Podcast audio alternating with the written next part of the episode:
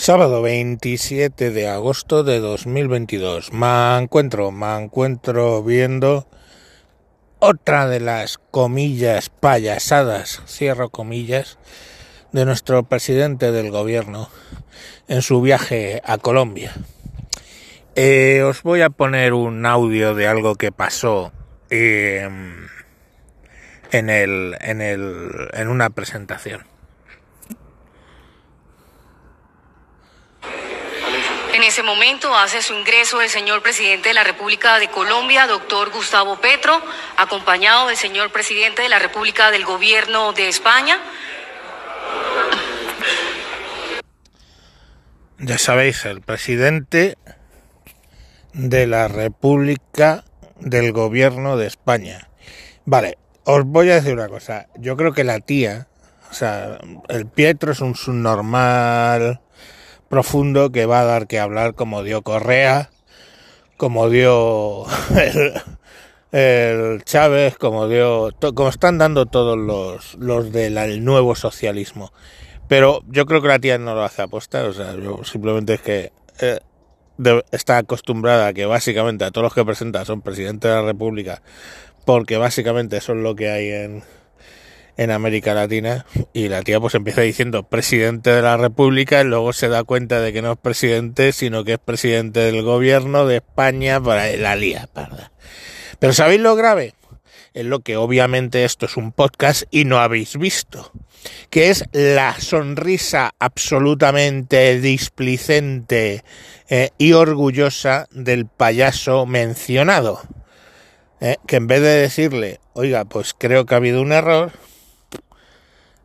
pues nada, sale ahí eso. Y, eso ha pasado, ahí ha pasado cuando han puesto eh, el himno de Riego en vez de el himno de España y, y, y, seguirá pasando.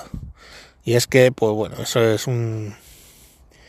Eh, es un rollo brutal. Y podría dejarlo aquí, pero os voy a contar otra cosa que, que también creo que, bueno, pues es, no tiene relación con esto, pero bueno. Joe Rogan ha entrevistado a Mark Zuckerberg. Y al Mark Zuckerberg pues le ha preguntado sobre el tema de Hunter Biden, que por qué no se publicó la noticia del portátil de Hunter, Hunter Biden en el momento en el que pues sucedió, ¿no? Eh, os, cuento básicamente. Hunter Biden es el hijo de Joe Biden. Es un tipo absolutamente... Mm, o sea, lo puto peor. Drogas, pornografía, probablemente pedofilia, mm, todo eso. Le da un jali por sobredosis y aparece un portátil ahí eh, con toda la mierda que os podéis imaginar dentro. Bueno, pues esto es siete o ocho días antes de la de la eh, votación para Joe Biden, ¿no? Bueno, pues fíjate tú por dónde aparece, dicho por Mark Zuckerberg, aparece el FBI para decir que no que pongan el algoritmo a trabajar para que esa noticia no se mueva, no salga, porque le dijeron a Zuckerberg que era una propaganda desinformativa de Rusia. De propaganda, mis cojones, y desinformativa más, porque es en la realidad. Ahora, pero ya veis, ¿no? Quiero decir, el FBI va a proteger al niño, ¿vale? Gana Joe Biden, y en vez de meterse a investigar la casa del Hunter Biden este, que por, pues por lo que podemos ver en el portátil, pues no sería descartable que tuviera niños muertos enterrados en el patio trasero, pues eh, no.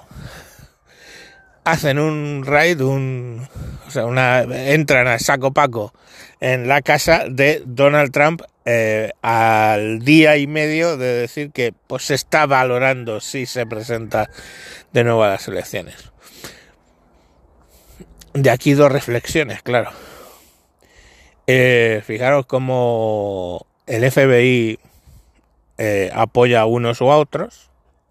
Y segundo, fijaros el poder de las putas redes sociales. No si es el algoritmo, el algoritmo mis cojones, va al FBI y el algoritmo decide, o oh cielos, que es una fake news lo de Hunter Biden, cuando es obvio que no lo era. Pues muy bien, hombre, estamos, estamos en buenas manos. En fin, hay dos micro noticillas para que hagáis la digestión del desayuno hoy sábado. Venga, mañana más. Adiós. Joder con el gallo, de verdad, me tienes mártir, cabrón. Creo que no se oye, pero joder, es que no me deja ni concentrarme. Venga, adiós.